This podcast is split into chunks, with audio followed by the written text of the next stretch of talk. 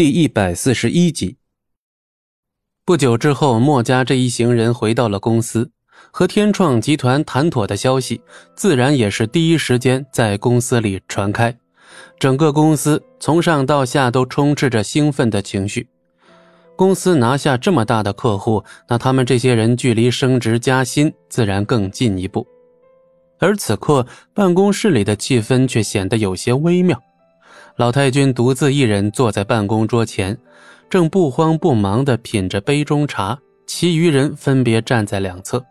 莫小军和莫小倩二人脸色阴沉的像吞了蟑螂一样，而七号则默默地站在一边，不知道在盘算什么。而莫小鱼则完全是截然不同的表情。显然，他还没有把心里的兴奋给消化干净。莫雪英站在一旁，脸上那叫一个精彩，满是难以置信之色，仿佛还在怀疑这个结果的真实性。老太君，那庄慎应该不会耍我们吧？他真的亲自拍板了？怎么，你是觉得我莫家不配吗？老太君斜了莫雪英一眼，语气略微一沉。莫雪英自然是连声否认，毕竟她自己也是莫家人，怎么会贬低自己呢？呃，我只是没想到那庄慎居然这么快就决定了，总觉得似乎有些草率了。哼，莫雪英说的冠冕堂皇，我看你只是不相信我家小鱼的本事吧。秦淑兰一眼就看穿了莫雪英的心思，毫不客气的拆穿。莫雪英脸色微微一变，也懒得掩饰了。哼，秦淑兰，别把话说的那么好听。我看那庄慎十有八九是看中了我们墨家的实力，跟你女儿有什么关系啊？什么叫没关系？你要有本事，人家怎么不点名要你莫雪英啊？你，莫雪英气结，瞪着眼睛看着秦淑兰。秦淑兰自然也不甘示弱。同样是双手叉腰，两只眼睛瞪得比莫雪英更大，这架势好像一下变成了瞪眼比赛似的。我看也是，庄老板一定是被阿浩的那句话给打动了。我，七号一愣，他自己都不记得说过什么了。对啊，庄老板肯定是看中我们两家的实力，才会这么痛快的答应下来的。哦，对啊，对对，以我们七墨两家加在一起的实力。绝对不比任何人差。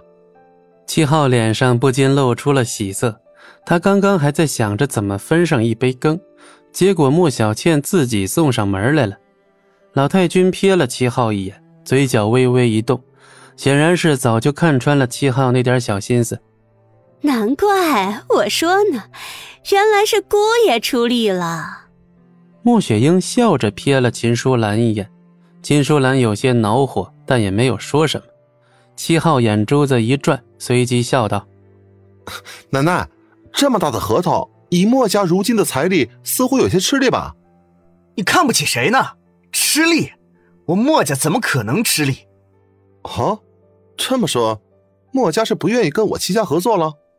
就在这时，老太君却忽然微微一笑：“ 我们两家早就在一条船上的了。”怎会再分彼此啊？这次自然也是要通力合作的。七号闻言，顿时面露喜色，连连点头。还是奶奶明事理，家父知道这个消息，一定会高兴的几天几夜睡不着觉的。详细的事情，回头再和亲家公慢慢谈。此事啊，暂时还不着急。对对，不着急。此话一出，所有人的脸色都是微微一变。这次能拿下天创的合作，大家都辛苦了。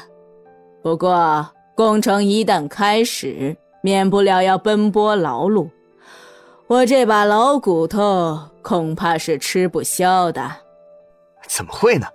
奶奶现在的身体，就算再干上十年都没问题。不服老是不行喽。也该是让你们这些年轻人顶上去了。这么大的工程，可丝毫马虎不得。到时候我可不会再像以前那样，只让下面的人去跑腿。所以负责人不光要有能力，身体能不能扛得住也是个问题。奶奶，我觉得我可以的。你，奶奶，我觉得我才是最佳人选。